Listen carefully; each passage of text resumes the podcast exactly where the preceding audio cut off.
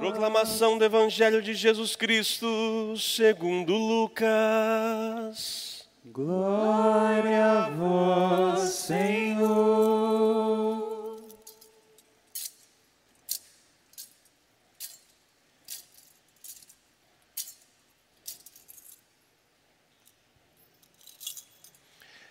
Naquele mesmo dia, o primeiro da semana, dois dos discípulos de Jesus iam para um povoado chamado Emaús, distante 11 quilômetros de Jerusalém. Conversavam sobre todas as coisas que tinham acontecido. Enquanto conversavam e discutiam, o próprio Jesus se aproximou e começou a caminhar com eles. Os discípulos, porém, estavam como que cegos e não o reconheceram. Então Jesus perguntou: Que ides conversando pelo caminho? Eles pararam com um rosto triste, e um deles, chamado Cleofas, lhe disse: Tu és o único peregrino em Jerusalém que não sabe o que lá aconteceu nesses últimos dias? Ele perguntou: O que foi? Os discípulos responderam: O que aconteceu com Jesus o Nazareno? Que foi um profeta poderoso em obras e palavras, diante de Deus e diante de todo o povo. Nossos sumos sacerdotes, nossos chefes o entregaram para ser condenado à morte e o crucificaram. Nós esperávamos que ele fosse libertar Israel, mas apesar de tudo isso, já faz três dias que todas essas coisas aconteceram. É verdade que algumas mulheres do nosso grupo nos deram um susto. Elas foram de madrugada ao túmulo e não encontraram o corpo dele. Então voltaram dizendo que tinham visto anjos e que estes afirmaram que Jesus está vivo. Alguns dos nossos foram ao túmulo e encontraram as coisas como as mulheres tinham dito. A ele, porém, ninguém viu. Então Jesus lhes disse: como sois sem inteligência e lentos para crer em tudo que os profetas falaram. Será que o Cristo não devia sofrer tudo isso para entrar na sua glória? E começando por Moisés e passando pelos profetas, explicava aos discípulos todas as passagens da Escritura que falavam a respeito dele. Quando chegaram perto do povoado para onde iam, Jesus fez de conta que ia mais adiante. Eles, porém, insistiam com Jesus, dizendo: Fica conosco, pois já é tarde e a noite vem chegando. Jesus entrou para ficar com eles. Quando se sentou à mesa com eles, tomou o pão, abençoou-o, partiu e lhe distribuiu. Nisso, os olhos dos discípulos se abriram e eles reconheceram Jesus. Jesus, porém, desapareceu na frente deles. Então um disse ao outro: Não estava ardendo o nosso coração quando ele nos falava pelo caminho e nos explicava as Escrituras? Naquela mesma hora, eles se levantaram e voltaram para Jerusalém, onde encontraram os onze reunidos com os outros. E estes confirmaram: realmente o Senhor ressuscitou e apareceu a Simão. Então os dois contaram o que tinha acontecido no caminho e como tinham reconhecido Jesus ao partir o pão. Palavra da salvação.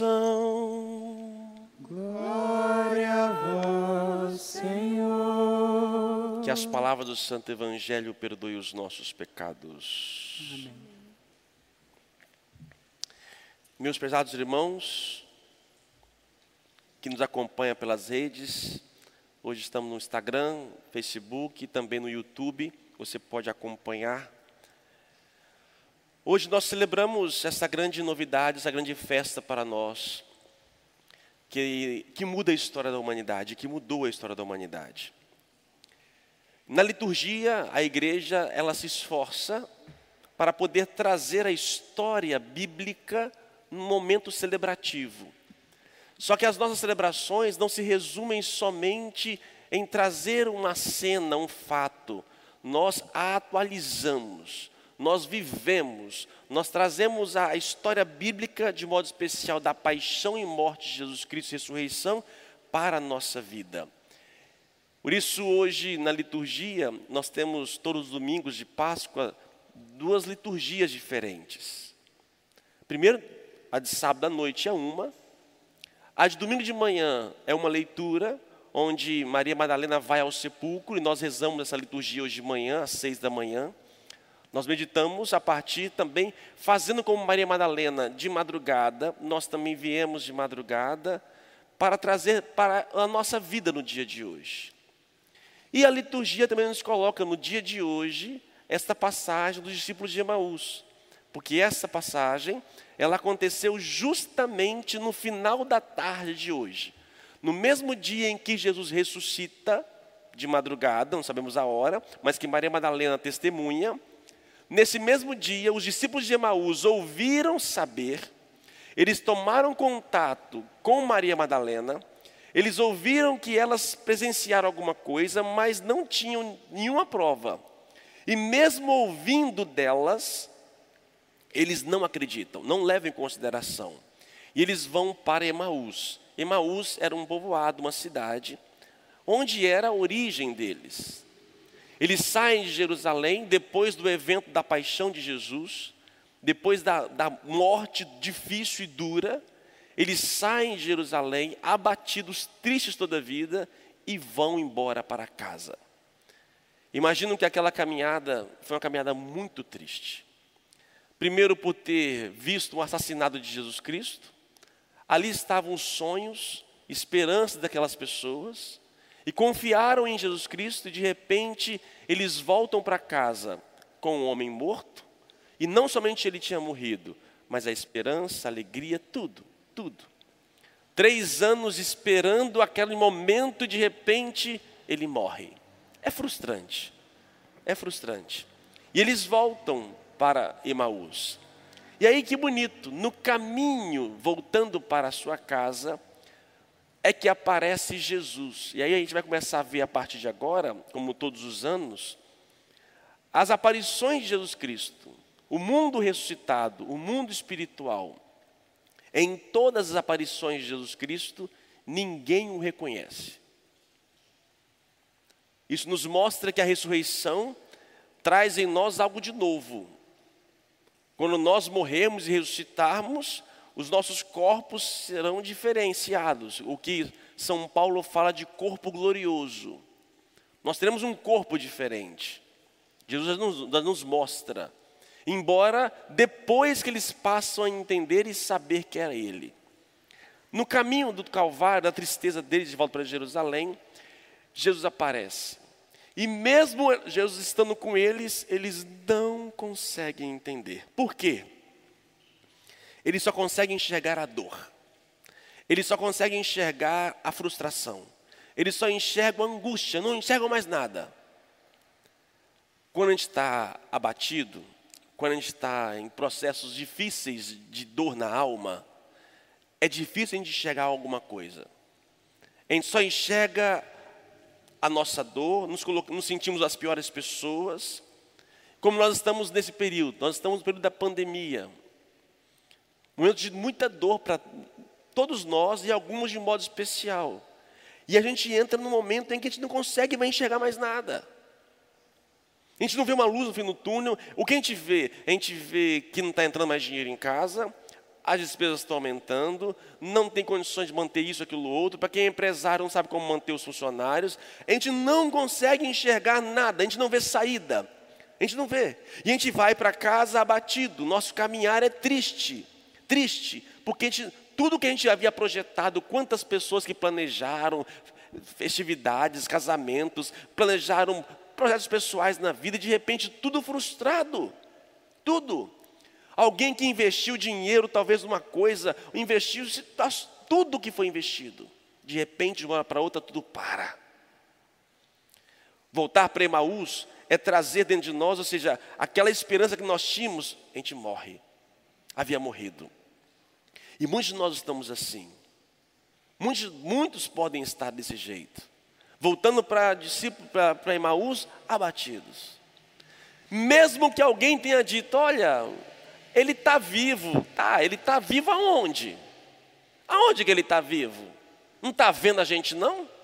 Não está não tá percebendo nada não? Se ele está vivo, por que, que ele se torna indiferente? Alguém disse, tem gente que tem fé, que às vezes vai, reza pela igreja, na igreja, reza no mundo digital, por aí, mas alguém estão dizendo, mas a ele ninguém viu, até agora ninguém viu nada mudar. Está todo mundo rezando, rezando, rezando, não mudou bolufas. Onde é que ele está? Alguns dizem que ele existe, alguns dizem que ele está vivo, mas nesse período, nessa, nessa clausura, ou nessa dor, nessa cegueira espiritual, Jesus aparece. E quando ele aparece, ele começa, ele puxa assunto. É ele que vem ao nosso encontro. É bonito isto. Antes de nós irmos a ele, é ele que vem até nós. E aí começa a perguntar: o que vocês estão conversando? Ah, sobre o coronavírus. Não sabem não? Se é o único que não sabe o que está acontecendo aqui no mundo, ou a conversa de todo mundo só se fala disso, e das consequências disso tudo. E aí ele começa, mas será que essas coisas não eram necessárias terem acontecido? Será que o filho do homem não deveria ter passado por isso, isto, isto e isto? E aí Jesus começa a explicar, a partir das Escrituras, as profecias que falavam do filho do homem. Não é que nós precisávamos passar por isto, mas nós precisávamos passar por isso.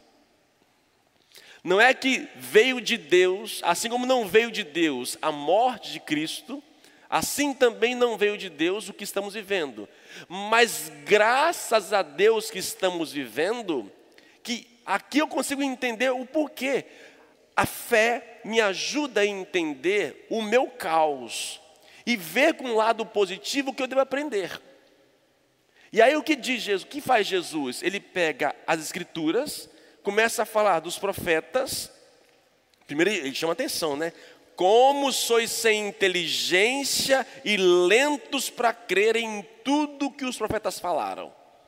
Como tem gente ainda sem inteligência e lento para entender o momento que estamos vivendo. E aí, começando por Moisés, passando pelos profetas, Jesus faz uma catequese, traz as profecias. E meus irmãos, as profecias também falam desse tempo de hoje. Os fins dos tempos, ou o fim de um tempo. Nós estamos vivendo o fim de um tempo. Será que não entendeu ainda não? Será que nós não conseguimos perceber ainda não que um tempo, uma forma de ser humanidade está morrendo para nascer outra? E será que não era necessário nós passarmos por isso? Eu vejo, embora insisto em dizer que isso não vem de Deus, mas eu vejo a mão de Deus nisso tudo. Porque se nós continuássemos, e nós temos falado isso há tanto tempo, se nós continuássemos do mesmo modo que nós estamos, estávamos sendo, nosso, nosso caos seria ainda pior. Eu vejo esse momento como uma intervenção divina no nosso caos, ele nos ajuda. Só que tem gente que é lenta, tem gente que não abre a cabeça, não consegue perceber, e vive a vida normalmente, e continua fechado no, no seu mundo, na sua tristeza, e não percebe que as profecias era necessário que o filho do homem passasse por aquilo, e, era, e é necessário que nós passemos por isso. Para quê? Para que a gente possa mudar. E o que eu tenho que mudar? Aí, gente, cada um resolve o seu. Cada um resolve o seu. Cada um tem que descobrir aquilo que é necessário, o que precisa mudar eu tenho também insistido sobre isso. Quando liberar, quando vai ser, a gente não sabe, a nossa vida normal, espero que nós não voltemos do mesmo jeito. Enquanto os, os, discípulos estão ouvindo Jesus, o coração começa a aquecer. A escritura, a leitura bíblica, a, a profecia vai aquecendo. E aí vai chegando a tarde, vai chegando a noite, na verdade. Jesus faz de conta que vai embora, e aí vem o convite nosso. Aqui que é importante. A primeira oportunidade é Deus que vem até nós. E Ele nos fala, mas é necessário que eu peça. E aí os discípulos falam: Fica conosco, Senhor, fica conosco. Jesus está vindo até nós nesse período de pandemia, na nossa tristeza, no nosso Emaús, Ele está vindo, está nos mostrando que era necessário que nós passássemos por tudo isto, e agora Ele está tá fingindo que está indo embora. É a hora que a gente tem que pedir: Jesus, fica conosco. O que está dizendo, caramba, está aquecendo, realmente está dando sentido. Nossa, minha vida era um frenesi e agora eu estou até rezando mais, estou rezando até o texto da misericórdia, coisa que eu nem sabia fazer. Agora eu tô, estou tô um pouco mais em família, eu estou mais tranquilo. Nossa, isso está aquecendo o meu coração. Fica. É como se fizesse assim, Covid, fica um pouco mais. Porque aquilo que está provocando em nós está nos provocando, por mais que seja doloroso, que nos machuca, que nos fere, mas por outro faz-nos nascer uma nova pessoa. E ao pedido, Jesus permanece. E ao permanecer com eles, eles ainda não tinham aberto a mente, eles só sentiam o coração palpitar. Eles reconhecem Jesus no momento em que ele pega o pão e parte. Fra na fração do pão, na, no partir do pão, eles reconhecem Jesus Cristo. Os olhos deles se abrem, e quando eles reconhecem Jesus, Deus desaparece da frente deles. Eles então vão correndo, voltam para, olha, eles voltam para Jerusalém, o lugar do trauma, o lugar da angústia, onde tudo foi provocado. Eles voltam para aquele lugar, porque eles voltam renovados. A fração do pão, o pão partido, deu a eles um vigor tamanho de enfrentar a dor. E eles voltam para Jerusalém e quando lá chegam percebem que as pessoas de lá também fizeram a experiência. E eles comprovam que ele está vivo. Amados irmãos, eu creio que Jesus Cristo está vivo. Nunca apareceu na minha vida. Também na minha história, às vezes dá vontade de ir para Emaús. Tem dia que a gente está mal, a gente quer se enterrar em algum lugar, ou não quer ver ninguém. Tem dia que a gente quer ir para Emaús e ficar em Emaús curtindo a sua tristeza, a sua fossa. Mas nessa hora, no partir do pão, o partir do pão, o próprio Deus vai nos dando força para enfrentar as nossas, nossas dificuldades. Eu acredito que Ele está vivo, por quê? Porque Ele me dá condições de enfrentar situações que por mim mesmo eu não conseguiria. Eu não conseguiria. Acreditar na ressurreição não quer dizer que nós não teremos uma vida de, com dificuldades. Teremos. Teremos cruzes, teremos dores, sofrimentos, mas Ele nos capacita. Ele nunca apareceu para mim, mas Ele sempre aparece para mim. Ele aparece para mim e eu o vejo na força do Seu Espírito que age em mim. E no tempo dele, não no meu tempo. É graças ao partir do pão, à Eucaristia, ao alimento da palavra e o seu corpo e sangue, que é para nós sentido e força. E que tem muita gente hoje com saudade. E tinha muita gente que há muito tempo nem a igreja vinha. E agora está sentindo um desejo. Que bom! Glória a Deus! Porque a gente sabe, reconhece que se nos tira a Eucaristia, nos tira o chão, nos tira a força porque sem Ele nós não voltamos para Jerusalém. Sem Ele nós não conseguimos enfrentar os nossos traumas, não conseguimos enfrentar as nossas dores. Sem Ele é impossível. Por isso eu creio na ressurreição. Crer é uma decisão. Eu decidi acreditar. E pelo fato de decidir acreditar, pode ser coisa da minha cabeça, eu posso estar inventando que seja, mas para mim é verdade. E essa verdade para mim é que me motiva. Isso para mim é uma motivação de poder enfrentar tudo na vida e voltar para Jerusalém. É isto, é o meu fato de crer e eu acredito que ele está vivo. Quantas vezes cabisbaixo, como já disse, um dia talvez não muito bom, mas ali você recebe a Eucaristia, você partilha o pão, você o recebe na graça, meus irmãos, te dá um renovo. Muitos, quase todos de vocês, estão partilhando pão virtualmente. E muitos, por mais difícil que seja, estão conseguindo comungar espiritualmente. Não é a mesma coisa? Não é. Mas tem sido uma força. Quando o ser humano pede, Jesus, fica comigo, fica conosco. Quando eu faço isso, fica conosco, porque eu entendo que Ele faz arder o meu coração, cura as minhas feridas. Quando eu entendo isso, meus irmãos, eu peço todos os dias. Só que a humanidade hoje, ela insiste em viver independente. Independente. Foi bonito hoje, hoje à tarde eu assisti a live do Andrea Bocelli. Por eu gosto demais daquele cantor. Músicas sacras. Sacras. Músicas religiosas. E é bonito ver uma humanidade se dobrar diante de Deus. O ser humano hoje está se tornando cada vez mais Deus de si mesmo. E quando ele percebe que ele não é nada, que um vírusinho invisível desmonta tudo. Só que tem muita gente que não percebeu isso ainda. Tem muita gente que continua ainda Deus de si mesmo. E não percebeu que ainda está um véu. E é, e é necessário que nós observemos que Cristo realmente é que nos conduz. Algumas coisas são necessárias acontecerem para que possamos ser pessoas novas, sociedade nova. Os discípulos voltam para casa, voltam a Jerusalém, felizes e anunciando. E é isso que nós precisamos. Anunciar a boa nova. Tem aí é, as pessoas aí pela fora, varandas, cantando músicas religiosas, cantando aquilo lá, aquilo outro. Que beleza, podem fazer. Né? Embora acho que para mim aquilo ali não vai resolver muita coisa não se não houver uma conversão de vida. Muitos vão para janelas para poder fazer selfie, para poder publicar nas redes, para poder aparecer. Isso não comove nada. A mim não me comove nada. Aí põe vela aqui, põe canta aqui, canta aqui, canta. Aí tem um, é um dia que a noite traz sueira, outro dia não pode dizer Reinaldo, não sei o quê. Para mim isso não muda nada. Se não houver uma mudança de comportamento.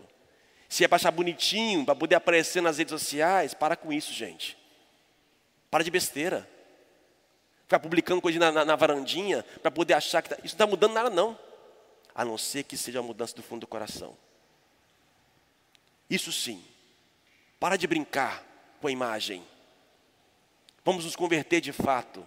Isso começa a conversa dentro de casa. Porque eu posso a varanda cantar bonito, fazer show para lá, beleza. Sendo dentro de casa, eu continuo um troglodita. O que, que adianta? Para poder postar o quê? Não adianta nada.